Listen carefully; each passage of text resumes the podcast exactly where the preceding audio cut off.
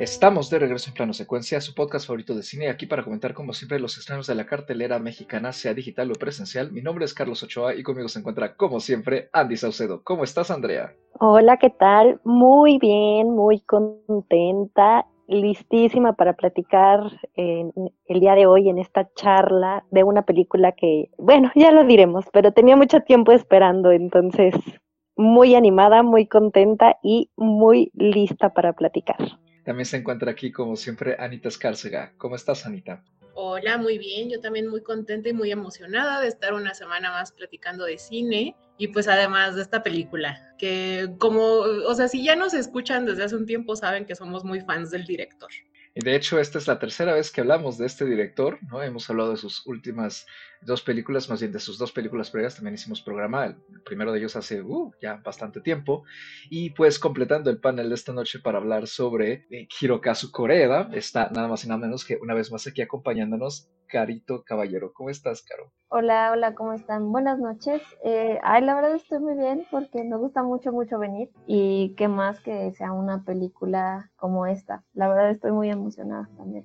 Y además algo distinto a como nos fue la última vez que, estuviste aquí, ¿no? Que estuvimos nada más echando pestes. Muy distinto, muy, muy distinto. Entonces, esto va a ser muy animoso, va a estar mejor. Y pues la película es nada más y nada menos que Broker, el más reciente largometraje del cineasta japonés Hirokazu Koreeda, como ya había dicho, es una película surcoreana, es la primera vez que filma en Corea del Sur. Está protagonizada por Song Kang-ho, Gan Dong-won, Bae Dona, Lee Junien, Lee Jong-jong. Fue filmada en la ciudad de Busan, así como en algunas otras localidades del país. Fue seleccionada para competir por la Palma de Oro en el Festival de Cannes de 2022, donde ganó el premio a Mejor Actor y fue estrenada a finales del año pasado y pues ha ido poco a poco recorriendo las distintas carteleras de varias partes del mundo y es así como ha llegado aquí a México una vez más gracias a Cine Caníbal, que ya saben que es una de las distribuidoras que pues trae una gran variedad de títulos aquí a nuestras salas. Es la primera vez que Corea filma en coreano, ¿no? Es una sorpresa después de también que se aventuró a filmar en francés con La Verdad, que es una película que comentamos aquí y que pueden encontrar todavía en HBO Max. Y pues ya para ir arrancando esto, Carito, por favor, brevemente, cuéntanos de qué trata Broker, que aquí lleva el subtítulo extra de Intercambiando Vidas. Claro que sí, Carlos. Eh, Broker trata sobre eh, un bebé que es abandonado en una iglesia donde precisamente existen buzones para niños huérfanos pero dos hombres lo recogen este, para su lucrativo negocio, que es el tráfico de personas, específicamente de bebés. Eh, no obstante, la mamá regresa y decide unírseles y emprende con ellos un viaje por carretera, la carretera coreana, justamente eh, buscando padres desesperados para que compren al niño. Eh, mientras tanto, son investigados por dos detectives y bueno, ese es básicamente el desarrollo de la película. Y pues en general la película le ha ido bastante bien con la crítica, también con la audiencia. Sigue la racha de calidad que nos ha demostrado Corea pues prácticamente desde siempre, ¿no? Al menos en lo que en general en este panel hemos visto de él y pues justamente vamos a empezar a desmenuzar este nuevo trabajo y pues Andy, inicias tú. ¿Qué te pareció brevemente Broker?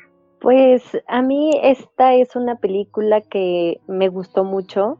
Es una película que ya lo mencionaba yo, eh, estuve atenta, esperando. De hecho, creo que si escuchan el episodio donde hablamos de, de la verdad, mencionaba yo que ya estaba grabando justamente esta película que, que se llamaba Broker, ¿no? Y que me emocionaba mucho porque al menos yo que sigo mucho los, los K-dramas, hay actores eh, que sigo, ¿no? Y que, conozco eh, la trayectoria y justamente esta película reúne al menos tres, cuatro actores que a mí me gustan mucho eh, y que me emocioné al verlos en, en un casting de, de este director. Entonces la estuve esperando con, con, muchas ansias, la seguí cuando estuvo en el Festival de Cannes y me pareció un tema muy interesante. Yo la verdad desconocía que existía este sistema de, pues de dejar niños en cajas y la verdad creo que el planteamiento de la película ya lo iremos platicando pero me parece que es un planteamiento que puede ser incluso un poco polémico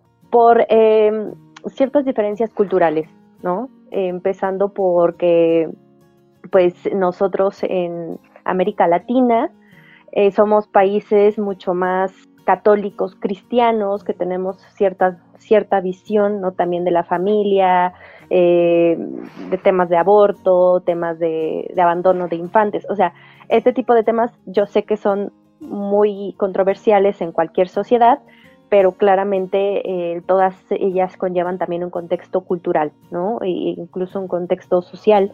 Y me parece que esta película pone muchos temas sobre la mesa y también nos pone justamente este contexto eh, de Corea del Sur, en donde eh, vemos y podemos seguir justamente en esta travesía no solo a, esta madre adolescente que tiene que, dar en adopción a su hijo o vender a su hijo, sino también vemos eh, a estos dos traficantes que tienen una historia propia, ¿no? Y también pertenecen justamente a este sistema de cierto abandono en donde pues ellos están salen de ahí y luchan y optan por tomar parte de este mismo sistema que tiene que ver con las infancias. Entonces a mí me pareció una película muy interesante desde muchos ángulos.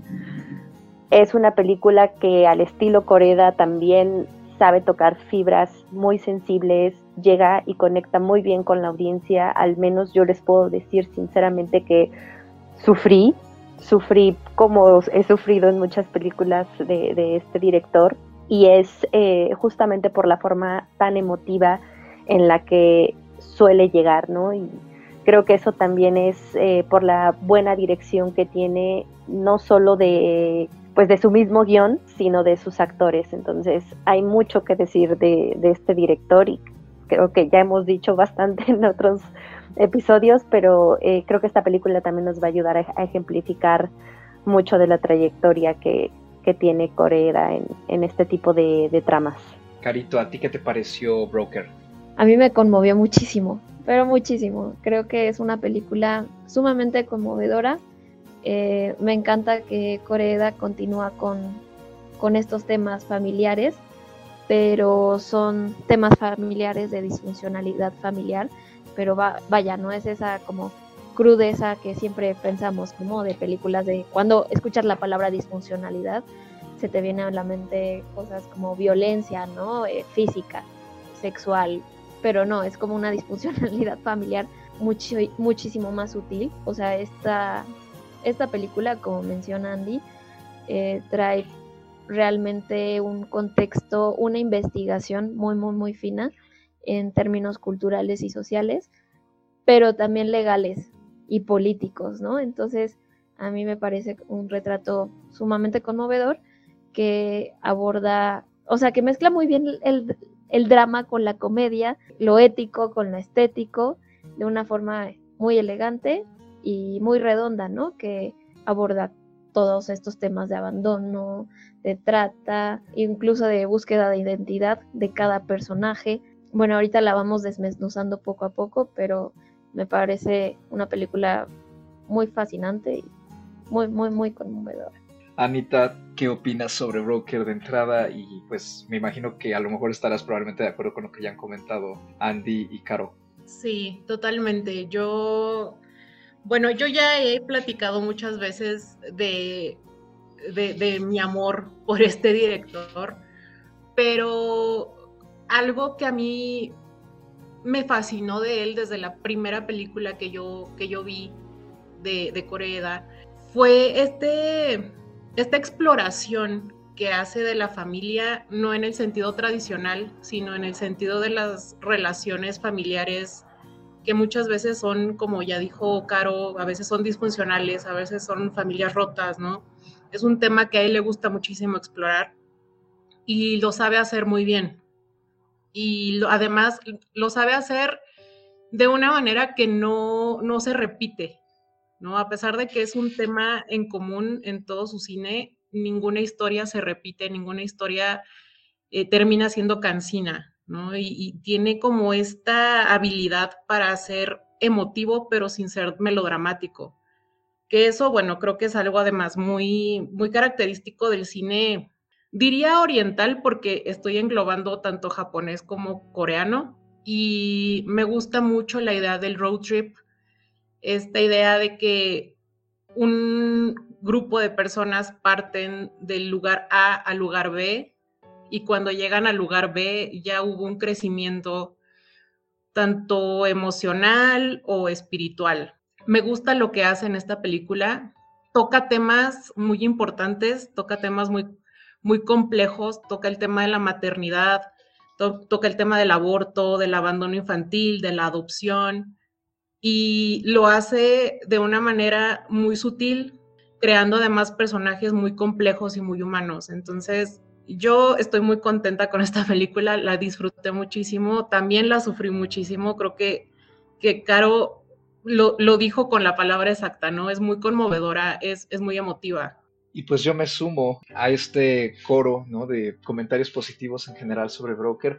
A mí también me, encanta el cine de Coreda y la verdad es que, si bien es cierto, ¿no? Ese, ese comentario que de repente surge por ahí en redes cada vez que se va a estrenar una película de él y ya, y ha sido en tiempos recientes, ¿no? De que otra vez el tema de la familia, a mí me, encanta que lo siga tratando, ¿no? Porque como ya han dicho ustedes, o sea, siempre lo explora de una manera distinta, cambia matices, cambia la manera en que configura las familias que pone en pantalla y al menos de lo que yo he visto de su filmografía, o sea, sí noto que, que ha buscado explorar de formas distintas ese núcleo, ¿no? O sea, si bien, por ejemplo, en Tal Padre y Tal Hijo o en Tras la Tormenta había como esta exploración de familias consanguíneas, ¿no? Con problemas, ¿no? Por ejemplo, en el caso de Tras la Tormenta, un padre con problemas de adicción a las apuestas y al juego y que tiene un niño y está separado de, la mujer, pero sigue habiendo ahí como mucho afecto entre ellos tres.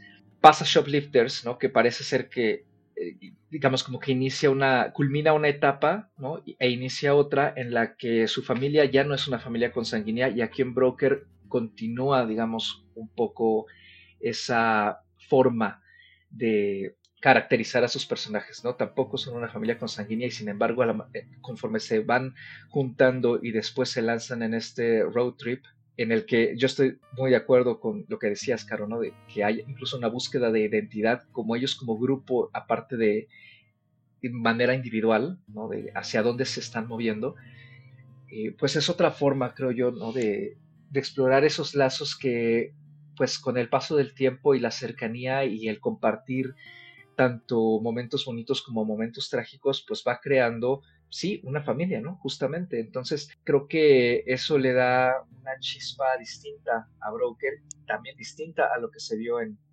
en un asunto de familia. Y creo yo que además le ayuda mucho que cambia un poco el escenario, ¿no? Se va a Corea, explora también un sistema que pareciera ser, es similar al de Japón, pero al mismo tiempo es distinto, ¿no? Y él, de hecho, concibió Broker desde hace 10 años cuando trabajaba en De tal padre y tal hijo, eh, que fue que se enteró de cómo funcionaban esto de los buzones de bebés en Corea también, ¿no? Y de eh, las diferencias y similitudes que tenían Japón y Corea eh, respecto a los procesos de adopción y las situaciones de abandono. Al final lo que nos entrega aquí, además de que pues, es la culminación de una investigación muy bien realizada, pues también es una historia eh, muy humana, ¿no? Y ya no digamos solo en términos de los temas, sino también incluso de las actuaciones. Creo que lo que consigue él hacer con el elenco, que además es talentosísimo, hace que conectemos muy bien con la película de una forma muy natural.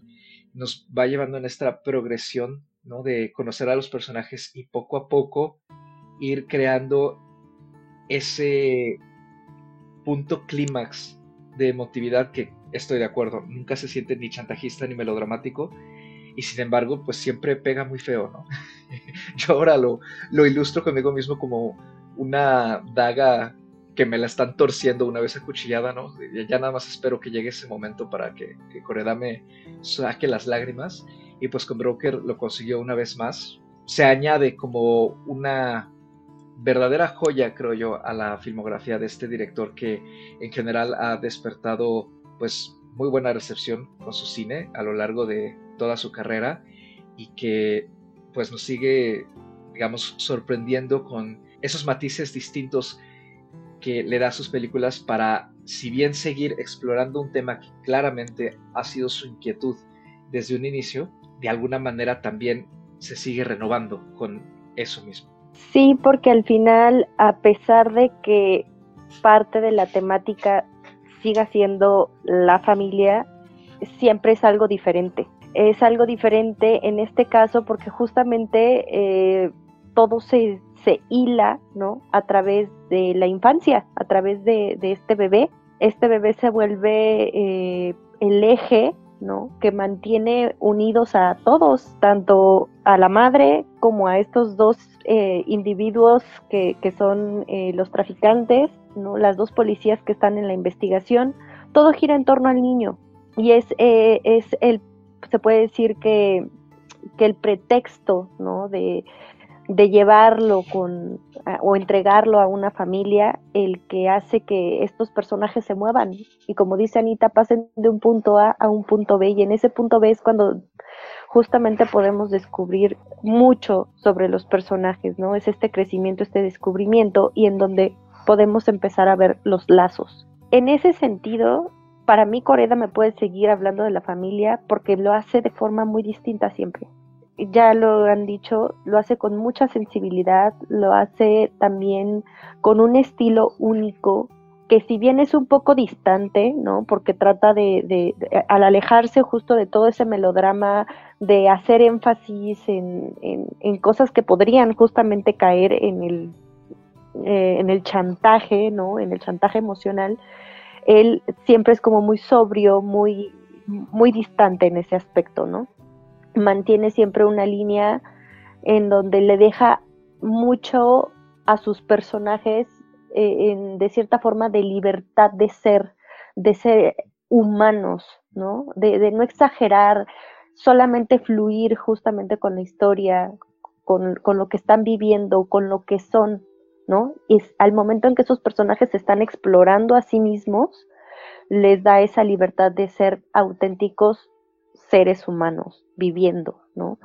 Eso me gusta muchísimo y creo que esta película en particular eh, pude notar cómo al menos los tres personajes que vemos más tiempo en cámara, que es eh, la madre, tiene una historia que, que, que, a mí me parece muy interesante cómo está planteada, porque al inicio la vemos y queremos o podemos incluso cuestionarla, y llega un punto en el que vamos descubriendo, si no completamente sus motivaciones, si no completamente su pasado ni quién es, sí podemos empezar a empatizar o comprender, ¿no? Eh, o conmoverte justamente por su situación en la que está.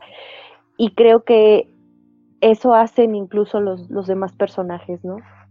Y el, y el caso de, de los traficantes, el caso de Sokan Ho es particular porque pues él es el señor, ¿no? Él es el, cerebro casi casi de, de, la operación, pero él también es un padre, él es un padre cuya relación con su hija está rota, está separado eh, eh, y vive en un rechazo constante, ¿no? Es una persona que está endeudada, es una persona que está consciente que ha cometido graves errores pero dentro de sí hay cierta nobleza y hay cierta ganas de, corregir, ¿no? Sus errores.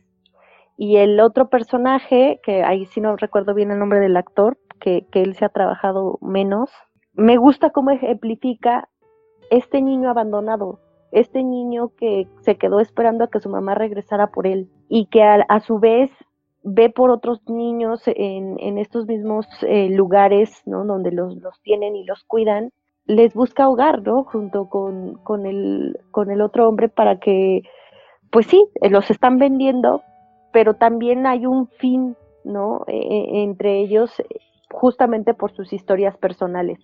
Entonces, me gusta que al principio, a pesar de que pudiéramos ver personajes con este contexto, con esta moral, ¿no? Eh, de forma muy negativa, porque están haciendo actos que, la sociedad califica como, como malos, como incorrectos, como ilegales. Al final terminas viendo a las personas que están detrás y no te permites juzgarlos, no, no, no, no te sientes en la capacidad, al menos yo no me siento en la capacidad de poder juzgarlos. La película está hecha de tal modo que te das cuenta de, nuestra humanidad, de la fragilidad humana y de lo expuestos que estamos a cometer errores y de lo expuestos que estamos a nuestras propias historias como para poder señalar a otros, ¿no? Eso me gusta muchísimo de, esta película en particular. Eh, yo concuerdo mucho con Andy en esta parte del juicio. A mí, a mí eso fue algo que pues me saltó, ¿no? Inmediatamente, porque como espectador, en un inicio, desde, desde el principio de, de la película, que incluso, ¿no? Es una secuencia como un poco dramática, ¿no? Entregas al niño en medio de la lluvia, que me recordó un asunto de familia, justamente. Pues ya, ya te da como esos símbolos también visuales, pero justamente ves el abandono, ¿no? del pequeño y esa promesa que, que le da la madre en, en una nota, ¿no? De volveré por ti. Pero ya desde ahí ya, ya te empieza como a poner estos temas éticos, morales, legales incluso religiosos sobre la mesa.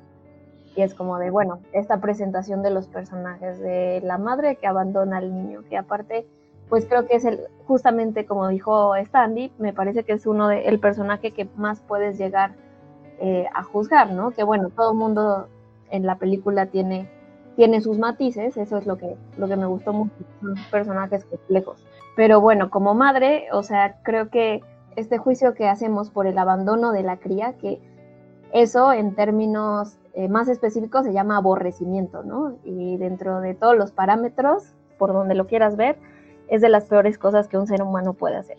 Pues esta, esta mujer que resulta también tener esta historia eh, de prostitución, de marginación, de pobreza, que pues tú no conoces sino hasta que pasa hasta después de la mitad de la película o más o menos a la mitad es que vas tejiendo los hilos, ¿no? Y la historia de esta mujer y no coincido completamente con Andy, no puedes llegar y, empezar a juzgar si no estás como realmente en una situación de marginación.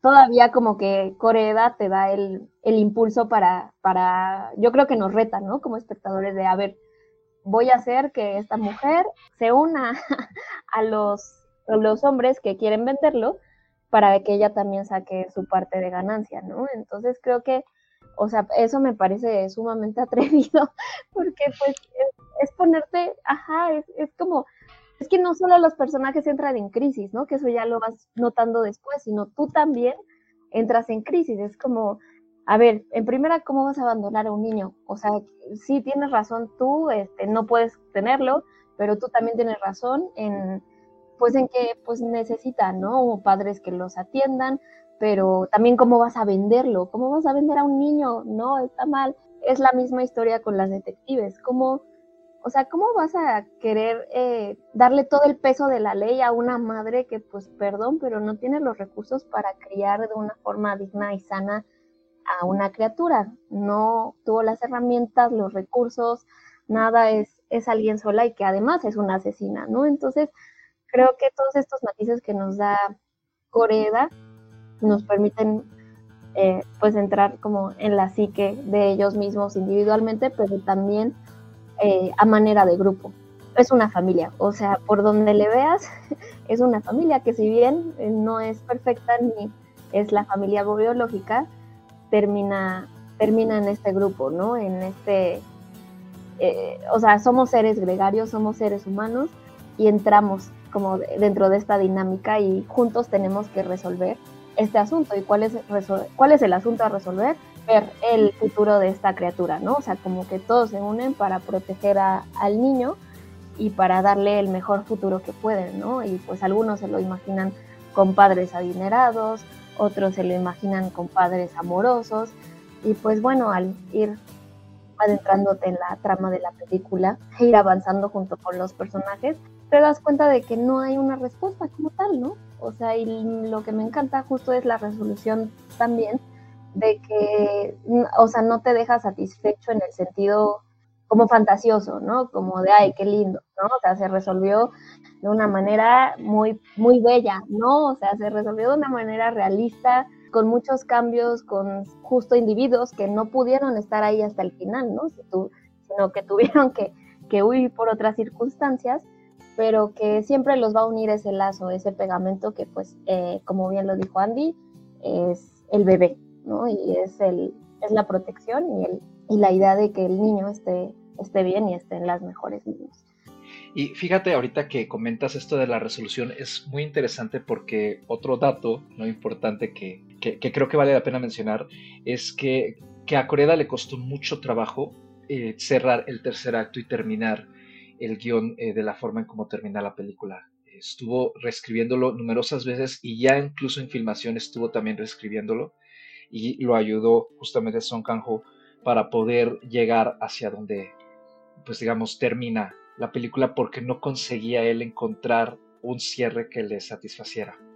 Y pues Anita, tú, ¿qué, ¿qué, opinas aparte de lo que han comentado, Caro, justamente también con, con esto que, que, han dicho tanto Andy como Caro, ¿no? Respecto a no solo los temas, sino también la manera en que nos poco a poco nos va volteando la tortilla, por así decirlo, la película. Yo estoy muy de acuerdo con lo que han dicho ambas. El, una de las grandes habilidades que tiene este director es que no juzga a sus personajes, ¿no? Ninguno es bueno, ninguno es malo, ¿no? Todos son humanos, con cualidades, defectos, todos cometen errores. En este caso, pues además de todo te hace entender sus motivos y te obliga a empatizar con ellos. Incluso hasta te puedes enojar un poco con la detective esta, ¿no? Que está empecinada en perseguir a la madre y la juzga muy duramente al inicio, que incluso la otra, la otra detective le dice, ¿a poco no puedes entenderla, ¿no? Yo me acuerdo alguna vez, hace muchos años, haber leído de estos buzones de bebés y recuerdo que en su momento mucha gente brincó, así como de, no, es que cómo, cómo se atreven, ¿no?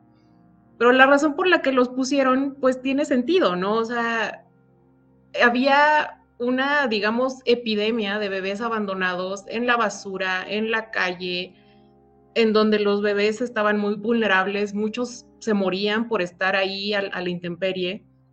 Entonces, en muchas iglesias empezaron a poner estos buzones para bebés. Pues bueno, creo que además Coreda nos pone sobre la mesa de manera tan sutil incluso temas de género, ¿no? Cuando hablan del precio que la gente está dispuesto a pagar por un niño varón, a diferencia de una niña, ¿no? Por ejemplo. Lo que hace Coreda en esta película es tocarte muchos temas, muchas fibras muy sensibles, muchos temas sociales, culturales, éticos, morales, lo hace de una manera brillante porque te obliga a entender, te obliga a empatizar, entiendes perfectamente a cada uno de ellos. Entonces, creo que esa es una gran habilidad que tiene este director. Lo hace de una manera muy bella, ¿no? O sea, toda la, historia, toda la temática, toda la, el hilo narrativo que, se, que se une por, por este bebé, por el que al final todos están viendo por su bien a su manera, desde sus diferentes matices y desde sus diferentes aristas, pero todos están viendo por su bien. Me parece muy interesante eso, ¿no? Me parece como muy bonito además, cómo este bebé se convierte en este centro gravitatorio y todos a su alrededor, desde sus propias experiencias, sus propios preceptos morales incluso, están tratando de conseguir lo mejor para él. A mí también eso es algo que me gusta mucho, ¿no? Porque creo que va subvirtiendo las expectativas de la audiencia, como tú ya habías dicho, Carno, que de repente, pues poco a poco, con los giros narrativos que además no se sienten para nada exagerados ni sacados de la manga, o sea, eh, va cambiando la manera en que los personajes juegan alrededor del bebé y la manera en que también están funcionando entre sí, ¿no? Y por ejemplo, a mí me dio mucha risa y además, eh, pues cierta admiración, ¿no? O sea, de cómo nos fue girando todo para que de repente llegue este diálogo de la detective en jefe, ¿no? La sargento creo que era, que dice, parece que estoy yo más interesada en que vendan al niño que ellos, porque justamente ella se termina convirtiendo en quien pues más quiere hacer el trato cuando se supone que incluso el título de la película lo refleja, ¿no? O sea, los brokers, ¿no? Que están tratando de conseguir esta negociación, pues son justamente los dos hombres que hemos seguido desde un inicio, ¿no? Y entonces como, como si fueran piezas de ajedrez, ¿no? Que poco a poco van cambiando de lugar según hacia donde la película los va llevando.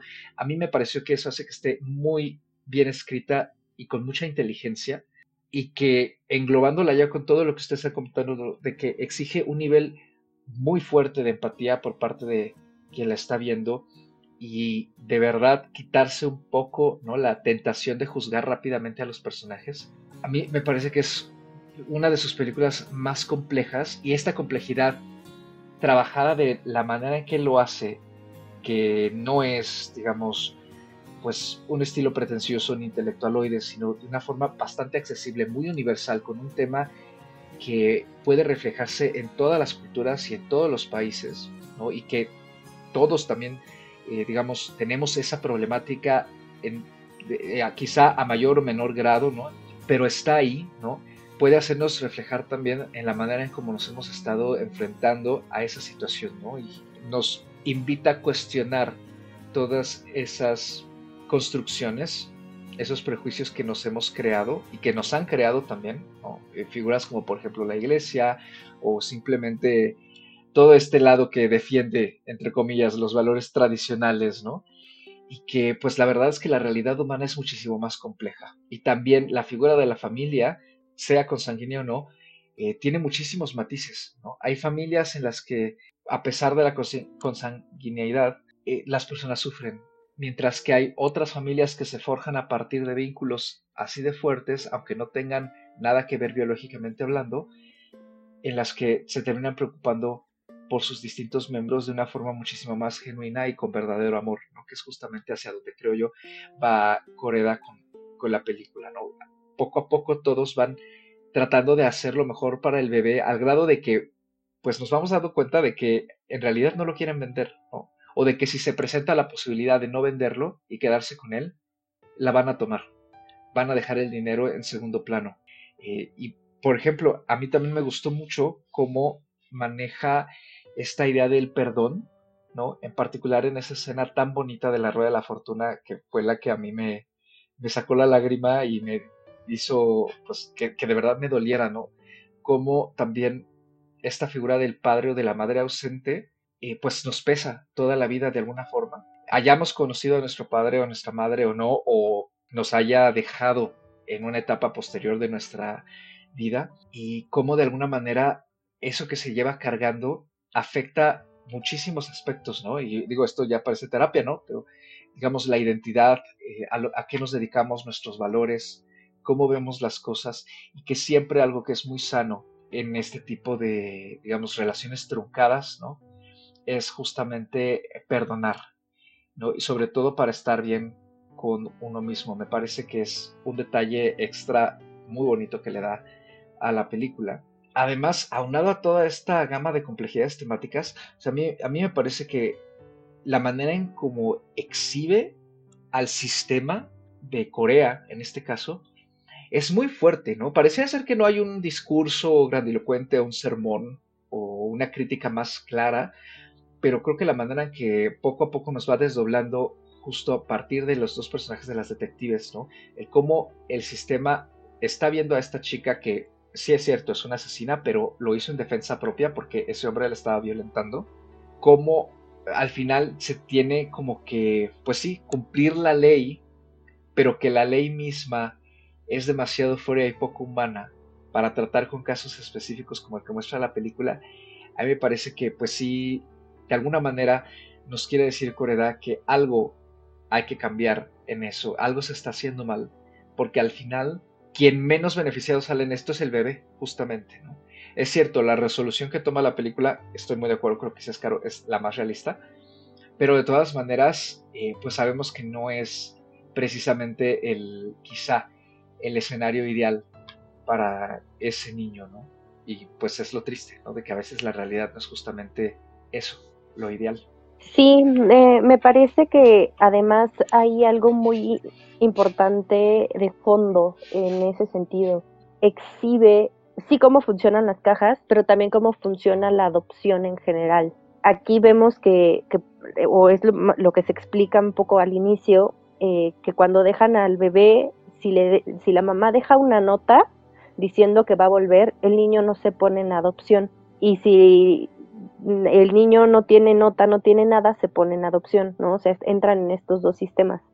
¿Qué pasa? Que se crían niños esperando que sus mamás regresen, a veces nunca regresan, y entran en estos como como estas escuelas, como estos internados, ¿no? En donde están con otros niños, en donde están con personas que pues sí, a lo mejor los cuidan y todo, pero pues al tener un, apoyo solo del gobierno, pues crecen de cierta forma igual marginados en un entorno en donde no van a poder acceder a niveles educativos que, les permitan salir, ¿no? adelante y aquellos niños que se ponen en adopción pues están jugando en este constante duelo de es que si es bonito, si es una niña, si es un niño, si es un bebé, si ya es un niño grande. Eh, aquí vemos, ¿no? Hay niños a los que están regresando, ¿no? Los, los adoptan momentáneamente y, ah, ya no lo, no, no me cayó bien el niño, no lo quise y lo regreso. Todo eso forma parte de un, si quieren decir, un daño que, que el niño va a tener por siempre, ¿no? Va a vivir no solamente con el, fui un niño abandonado, sino fue un niño relegado por el sistema y fue un niño al que estuvieron devolviendo de diferentes hogares, ¿no? Entonces, esa parte también se me hizo a mí muy cruda, muy dura, y creo que este niñito que se les une justo en, la travesía, es un niñito que está buscando eso, que está buscando también una familia, está buscando a dónde pertenecer. Entonces, todas esas eh, pequeñas eh, sutilezas que tiene en ese sentido la película, justamente te hacen cuestionar, ¿no? Eh, en el por qué está bien o está mal que esta, esta madre o, estos dos hombres estén buscando una familia ellos mismos, ¿no? Con esa certeza de que es una familia que está deseando por algún motivo tener un bebé. Y bueno, se enfrentan a diferentes tipos de parejas, desde estas parejas nefastas que, ay, es que es, está feito el niño, ¿no? Ay, se veía más bonito en la foto ay, en vez de 10 millones te doy 4 porque, porque no es el niño que yo creía. O sea, mercancía, ¿no? Ahí también puedes comprender, ¿no? Eh, eh, a la mamá y a su contexto, porque además de que es una, es una adolescente que tú, que, que por lo que se deja ver también en la película, también fue, es una niña abandonada, que recogió una señora que tenía otras niñas abandonadas y que pues se dedican a la prostitución y que ella tomó además la decisión de al quedar embarazada tenerlo, porque pues muchas mujeres en esos casos deciden tener a sus hijos. Y bueno, ya las circunstancias de la vida al convertirse ella en una asesina justamente se encuentra en el dilema de que mm, ahora es peor su situación, ¿no? Eh, al menos por lo que yo he visto en películas y en dramas de, en Corea del Sur, este tipo de estigmas de que tengas un familiar tan directo como padre, madre, hermanos en prisión por algún motivo, es como si tú hubieras cometido el delito porque estás prácticamente excluido de la sociedad, ¿no? O sea, eres objeto de investigaciones, no puedes acceder a escuelas, no puedes acceder a ningún lado, porque en todos lados sale que tú eres hijo, hija, hermano, hermana de un criminal cumpliendo sentencia. Entonces, esta chica se da justamente cuenta de, lo grave que es su situación como para poder tener a un niño. Y esa parte es donde me gusta cómo está insertado el tema del aborto, porque por ahí se ha visto el tema muy crítica de, ay, es que esta película es antiaborto. No, es que la gente no ha entendido que el aborto no es obligar a las mujeres a abortar. El aborto es una cuestión de elección, de decidir si quieres tener o no y esta chica decide tenerlo. No es que no exista la opción del aborto en Corea, existe, porque al final también los coreanos, eh, a diferencia de lo que decía yo, no hay temas culturales y religiosos, eh, en Corea el catolicismo y el cristianismo no son la religión predominante y no existe este estigma de abortas y te vas a ir al infierno. De cierta forma, la policía, ¿no? Ahí sí ella emite ese juicio de, bueno, ¿por qué no lo abortas, no? ¿Por qué no lo abortaste? La señora con la que vivía le dice, yo le dije que lo abortara. Es que no es obligación, es una decisión, ¿no? Y esta es una chica que estaba atravesando y que toda su vida atravesó abusos, que, que, nunca tuvo una familia realmente y que cuando la encontró, ella misma lo dice, es demasiado tarde.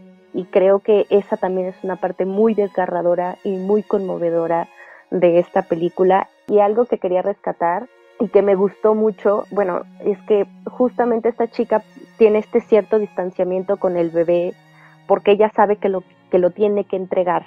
Entonces, esta escena, así como Carlos con la rueda de la fortuna, que a mí también me conmovió muchísimo y también me salieron las lágrimas, esta otra escena en donde le dicen que le diga algo a su bebé y lo único que hace ella y lo hace con todos es agradecerles, ¿no? Es decir, gracias por nacer. Es esa frase se vuelve tan bonita y a la vez el, el niño este Yejin, el que se une a su viaje, también se lo dice a ella, ¿no? A ti quien te lo va a decir, te lo voy a decir yo. Y es de cierta forma esa, eh, esa recreación de su propio hijo diciéndole a ella, ¿no? Tiene unos momentos la película muy, muy desgarradores y tiene unos planteamientos muy complejos y eso es lo que a mí me sigue fascinando cada vez que la pienso. Ya vamos a llorar, ¿verdad? Este, me quedé pensando justo en esta, en esta secuencia del gracias por nacer, ¿no? Que pues que en realidad también para mí fue el momento así más, más importante, ¿no? Como como algo que tú esperas que llegue a lo largo de la película, que, vas viendo cómo se entretejen sus historias, empiezan a tener esta intimidad a, nivel de familia y cuando llega a este punto, digamos, cumbre, este, este clímax, sientes esa conexión, ¿no? Como espectador, con siluetas ahí, este, en la penumbra, ¿no? Que son momentos de intimidad muy importantes dentro, dentro de la película. También algo muy importante que a mí me llamó mucho la atención fue la música que acompaña también estas secuencias. Hay una música que acompaña el abandono del bebé y también hay una música que con la que termina la película, o sea que para mí son como e, es, es totalmente parte de la historia, ¿no? El, el inicio, este, un poco más más desgarrador, ¿no? Más, más fuerte y la música que termina siendo una cosa, digamos, más, más suave, tranquila. Otra cosa es, bueno, lo que hablábamos de la crítica al sistema Cole, ¿no? Creo que es muy importante también porque, bueno, si nos venimos aquí a México y nos imaginamos una película sobre trata de bebés, creo que nos, nos podemos imaginar cosas eh, sumamente trágicas y crueles, ¿no? Es, creo que es parte del contexto. O sea, no quiero decir que en Corea probablemente no pase lo que acá, pero pues es otra forma, es otra forma en la que sucede la trata de personas. Quizá desde nuestro contexto podemos decir, bueno, es una trata light, pero, pero no, al final es, es vender a una persona que pues por donde le veas está mal. Pero como ya mencionábamos, ¿no? Cómo va dándose la historia y vas entendiendo ciertas cosas, te, te deja pensando mucho como de, ah, caray, ¿no? Este, pues sí entiendo, sí entiendo la necesidad de todos los personajes, ¿no? De, del querer una familia, del querer un mejor futuro, del no tener realmente los recursos, ¿no? Como para salir adelante y pues vas, vas entendiendo las cosas más en su contexto y caso por caso, ¿no? Que generalizando y, y emitiendo juicios que realmente no te llevan a nada, sino te llevan a este punto de, del, de un sistema justamente punitivo, porque bueno, yo creo que también eh, esta parte de, el querer cárcel para todo el mundo, que obviamente es una idea muy de derecha, eh, y querer castigar, ¿no? A fuerzas, ¿no? Cárcel y marginalización a, la madre, pero ¿por qué? Pues por todo, por, por, aborto, por asesinato, por abandono, a los vendedores de niños, incluso a los padres que compran, ¿no? O sea, al final es esta crítica, como, como tú lo mencionabas, Carlos, al sistema, hacia todos, ¿no? Y que pues es una red que pues está muy complicada de romper, pero que finalmente es algo que, que está funcionando en, en, Corea y que te lo trata como desde, o sea, lo trata este Corea desde una perspectiva mucho más, más humana, ¿no? Más, pues sí, yo lo llamaría un poco light, pero bueno, sabemos que no siempre es así, ¿no? Incluso el final para el niño, el niño pudo haber tenido otra suerte y es muy, eh, es muy interesante que menciones que, que al director le costó mucho trabajo terminar y resolver la película porque justamente es como, ¿qué haces, no? O sea, ¿qué haces en un sistema tan cerrado de marginalización y de incluso de clasismo, ¿no? O sea, estas personas que llegan comprando y y lo que les ofende a ellos es que les dijeran por dioseros, es como chale, ¿no? ¿En, qué planeta estamos? Que gente cree que puede comprar niños y que lo que a ellos les importa es cómo, cómo los tratas con base en, su capital, ¿no? sí es impresionante, ¿no? Igualmente también hay un, una intención de acercarte a las personas que, a ver, porque una persona, unos padres quieren comprar niños, ¿no? O sea, ¿qué, qué es lo que está pasando? pues no, no pudimos tener hijos, ya lo intentamos, tal, pero sí les podemos dar todo, ¿no? Todo nuestro cariño, nuestro amor, el dinero, etcétera. Entonces, pues tampoco puedes decir como, es que no, o sea, no es posible y, cárcel también para ellos, ¿no? O sea, a, mí esto es lo, esta es de las partes que más, que más me gustaron. Y bueno, sí, no quiero dejar de mencionar al niño Fifas porque me pareció encantador.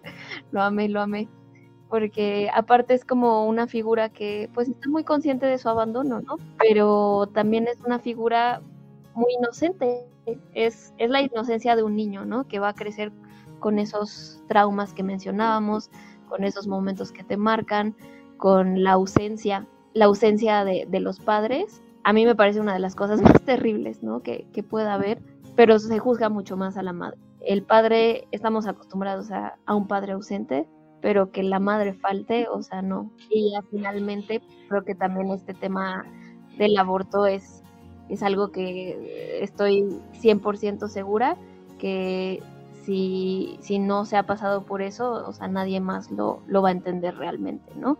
Sea cual sea tu contexto, pues es algo que, que nadie más que la persona que lo vive lo entiende. Es que yo creo que la película te confronta mucho con el sentido de la justicia o con tus propios o con tu propio sentido de la justicia, ¿no? Porque te mete en un dilema ético y moral. Por un lado tienes a estos miles de niños abandonados en estos como albergues y por otro tienes a muchos padres que se toparon con pared con el sistema de adopción y no el, el sistema no les está funcionando, ¿no? El sistema les está fallando a ambas partes porque también de eso hablan en la película, ¿no? En la que hay una edad en la que los niños ya no son adoptables, porque la gente ya no los quiere, ¿no? Creo que es a partir de los seis años que los niños ya no se adoptan. De cierta forma la película pues sí te confronta mucho con este sentido de que eh, este sistema resulta muy injusto para todos, tanto para los padres que no pueden adoptar, como para los niños que no pueden ser adoptados, ¿no? Y finalmente los que terminan sufriendo más, pues son estos niños. Te, topa también con este sentido de, o sea, una mujer que es prostituta, una mujer que vive en la pobreza, una mujer que mató a alguien, no tiene derecho a ser madre o no tiene derecho a ejercer su maternidad como ella quisiera.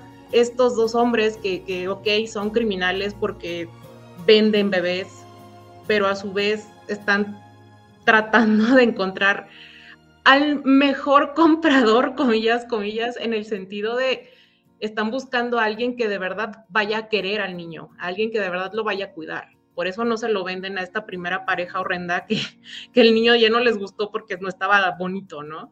Entonces, como que siento que la película sí te, te confronta mucho con, con el sentido de, la justicia, con el sentido de, de, es realmente justo el sistema de justicia que existe en el mundo, porque vaya, esto yo creo que es un tema muy universal. Yo sé que obviamente en Corea tiene sus matices, pero yo creo que es un tema muy universal, ¿no? O sea, la, marginalización de las mujeres que se prostituyen, la, la, la, marginación de las personas que están en la cárcel, eh, el sistema también de adopción, yo creo que al menos aquí en México es muy similar, ¿no? O sea, hay cifras que al año en México se adoptan ocho o nueve niños en todo el país, ¿no? O sea, ¿por qué? Porque es un sistema muy difícil, es un sistema con el que la gente se topa una y otra vez y hay muchos padres que quieren, más bien hay muchas parejas que quieren tener hijos y por algún motivo no pueden y no se les permite adoptar, también por X oye razón, y mientras tanto los albergues se atiborran de niños que esperan ser adoptados y nadie los puede adoptar, ¿no? Entonces, realmente este sistema les está fallando a todos. Y eso creo que también es algo con lo que te confronta mucho la película. Y, y lo hace poniéndote las cosas de frente, pues, ¿no? O sea, no te está dando un discurso, no te está diciendo, oye, esto es lo que tienes que pensar, o oye, apoya esta razón. No, o sea, te está poniendo las historias de estas personas para que tú las entiendas y entiendas su contexto y empatices con estos personajes, que son personajes grises, que son personajes con matices, pero al final son humanos y te obliga a entenderlos, te obliga a empatizar con ellos. Yo estoy completamente de acuerdo con todo lo que acabas de decir, Anitos. A mí me parece que en efecto el sistema, sea en Corea, sea en Japón, sea en México y en muchas otras partes del mundo, eh, si bien está formulado para tener cierta estructura y que, digamos, se sigan ciertos procesos y garantizar una especie de orden, eso no necesariamente significa que garantice el beneficio en particular de los niños, ¿no? que son quienes deberían de estar eh, pues al centro de toda esta vorágine burocrática y social que rodea a un tema tan importante como lo es, eh, en este caso, la adopción y el abandono también, ¿no? Sí he leído por ahí una estadística muy similar a la que tú acabas de comentar, ¿no? Eh, de que, en efecto, la adopción aquí en México en particular es igual de difícil, es muy complicada y hay muchas parejas que se terminan desesperando por las trabas y las paredes que pone el sistema, eh, que si bien podrían entenderse como medidas, digamos, de protección, también llega un punto en el que se vuelven simplemente pues, un limbo burocrático que termina desesperando. Me imagino que es como ocurre también en muchísimos otros casos relacionados con las instituciones, como lo es hacer una denuncia por algún delito y demás. Entonces sí creo que la película nos puede ayudar también a reflexionar incluso sobre cómo funciona ese tema en nuestro país, a pesar de que esté retratando pues una realidad y una cultura algo distintas, pero finalmente creo que lo que nos une en esta película es que justamente mediante esa universalidad, a pesar de las diferencias, pues podemos empatizar con sus personajes, empatizar con la situación y también tratar de quitarnos ese juicio que, cargamos muchas veces y que nos pone en jaque este Coreda presentarnos una historia contada de esta manera y con personajes dibujados de esta forma, que creo que es por lo que para mí Broker es en general muy valiosa. Yo la verdad no, no tengo más que añadir, creo que ya he comentado todo lo que, lo que tenía en mente y además creo que eh, ustedes han comentado cosas muchísimo más enriquecedoras. Entonces, eh, la verdad es que creo que, como había dicho yo en un principio, se suma la filmografía de Coreda como pues una película que hay que ver ¿no? de, sus trabajos y que pues sigue añadiéndole brillo y elegancia y también riqueza a su trabajo. ¿no? Sí creo que es uno de los estrenos más conmovedores del año. La, recomendaría en general a todo público porque creo que es, es muy accesible y además creo que en efecto funciona como una buena segunda parte de hacer una función doble con Shoplifters, ¿no? que desgraciadamente ya salió de plataformas, ah, esperemos que esté por ahí en algunas en las que solemos consultar aquí en este programa no está. Y pues yo nada más cerraría eh, para Broker con cuatro estrellas muy sólidas, quizás se la suba porque la verdad es que creo que sí está hecha con una sensibilidad y una un dominio del lenguaje audiovisual también muy bonito, ¿no? Creo que no solamente en términos de las tomas, sino la manera en que están establecidos los personajes y muchas de sus composiciones, me parece que reflejan muy bien los temas y la manera en que Coredal los trata. Entonces, pues sí, me parece uno de los estrenos más, más bonitos de este año y de los imperdibles y pues cuatro estrellotas para Broker. Yo estoy encantada con Broker, estoy encantada con, con Coreda, la verdad es que es una película muy recomendable. Es una lástima verdaderamente que siempre llegue a pocos cines, que tenga funciones contadas, con horarios, ¿no? Sabemos, pero si la pueden ver, eh, sería algo muy bueno, porque es darle dimensión y valor a este tipo de cine, a este tipo de historias, ¿no? Que valen la pena sabemos, ¿no? Ya, lo mencionó Carlos, que hay gente que dice que es, que, es el mismo tema, que, bueno, si hay gente que ya vio la filmografía de, de Coreda y ya no quiere seguir viendo cosas de familia, está bien, es tu decisión.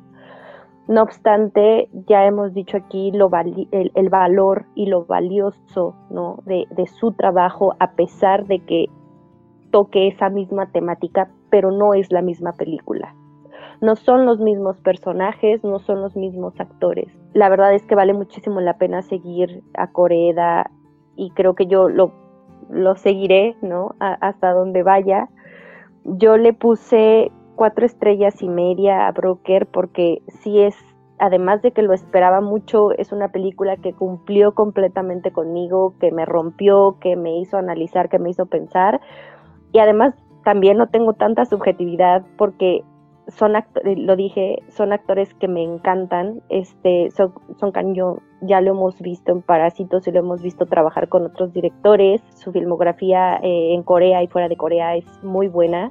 De Bedona, eh, pues creo que lo más famoso que ha hecho fuera de Corea es la serie de Sense8 y esta película de Cloud Atlas. Con Corea en específico hizo Air Doll, que está por ahí, ya también la recomendé en algún podcast, que sigue en Movie, ¿no? Y en el caso de Lee Ji-un, de esta IU, yo soy súper fan eh, de su carrera musical. No estaba muy convencida de su carrera como actriz, pero poco a poco lo que yo he visto, todo lo que he visto de ella, me ha gustado mucho más.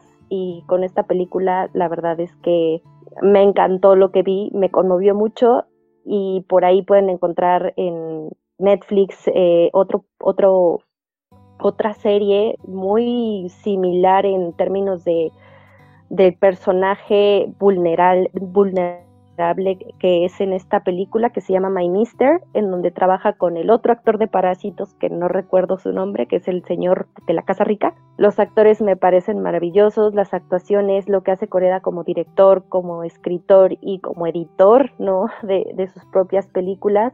Para mí va esta película en específico a mi lista de lo mejor de este año, a pesar de que sabemos que es del año anterior, ¿no? Pero de lo mejor que se ha estrenado para mí este año.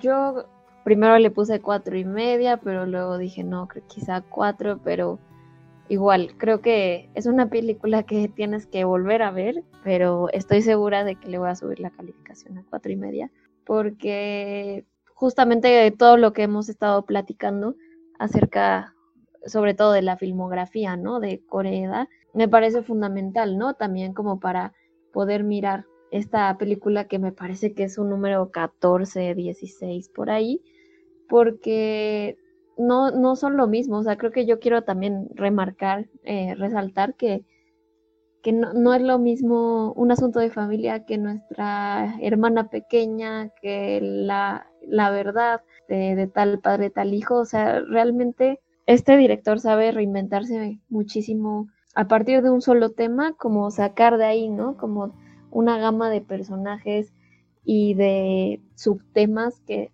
pues que tienen como mucha importancia universal, como ya lo mencionábamos. Tiene estas cuestiones muy culturales y muy propias, ¿no? De, de la región japonesa o de Asia, bueno, en este caso de Corea, pero que podemos entender, ¿no? Gracias como a nuestra sensibilidad eh, como seres humanos y bueno, obviamente como, como cinéfilos, que es nuestro caso.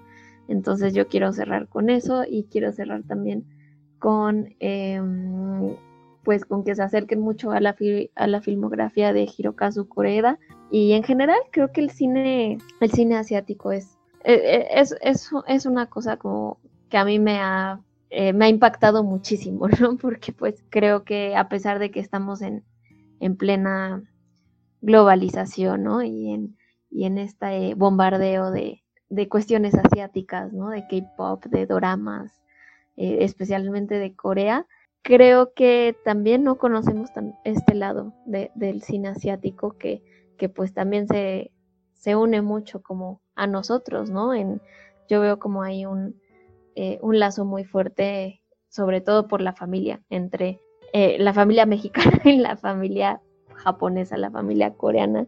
Creo que ahí hay cosas que podemos entender muy bien desde nuestra región y desde nuestro ámbito histórico, sociocultural. Yo, yo también le puse cuatro estrellas y media bien sólidas y también me gustaría revisitarla pronto. Es una película que, que me quedé con ganas de ver otra vez, así casi casi terminando de verla, dije, ahorita me compro boleto para verla otra vez. Yo, yo con cada película que veo de Corea me convenzo más de mi amor por él. Yo también lo seguiré por siempre. Y yo ya adopté como mi misión en la vida enviciar a la gente en el cine de Corea. es, es, una tristeza que casi no se encuentre su filmografía en servicios de streaming, salvo por un par que están en HBO y la que está en Movie, pero ya he visto también por ahí que hay un interés creciente en analizarlo. Entonces yo creo que podemos aprovecharnos ahorita de la fiebre por Corea para buscar más de sus películas, ¿no? Porque creo que es, es un cineasta que vale mucho la pena estudiar, ver, analizar, volver a ver, ¿no? O sea, toda su filmografía. Además tenemos la suerte de que es un, un cineasta muy prolífico, ¿no? O sea, mientras hablamos de Broker, ahorita ya tiene otra película que, se va a estrenar muy pronto, ¿no? Entonces, es muy prolífico, trabaja muchísimo, hay muchísimo material que podemos buscar, que podemos ver. Entonces, pues yo también invitaría a, quien no conoce, a quien no se ha acercado a sus películas, háganlo.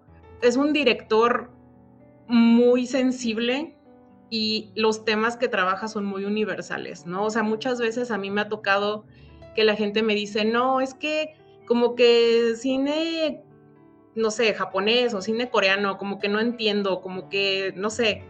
Y no, o sea, yo creo que de muchos directores que pueda haber, Corea es de los más accesibles, ¿no? Creo que el lenguaje cinematográfico que él habla es un lenguaje que podemos entender todos porque toca fibras muy humanas, entonces es muy universal. Y pues con eso cerramos esta breve discusión sobre Broker intercambiando vidas, que al momento de que salga este programa continúa en cartelera y pues esperamos, por supuesto, que esa corrida comercial pues se vaya poco a poco expandiendo a otras partes de la República, ¿no? Conforme pasen las semanas van a ir saliendo las copias de las ciudades donde ya se estrenó, pues esperamos que esas copias lleguen a algunos de los estados donde todavía no llega y pues pueden checar las redes sociales de Cine Caníbal para justamente ver a qué ciudades va llegando la película cada semana. Y además nos queda la recomendación de este episodio que una vez más te toca a ti, Carito, nuestro invitado de honor. ¿Qué le traes a nuestra audiencia?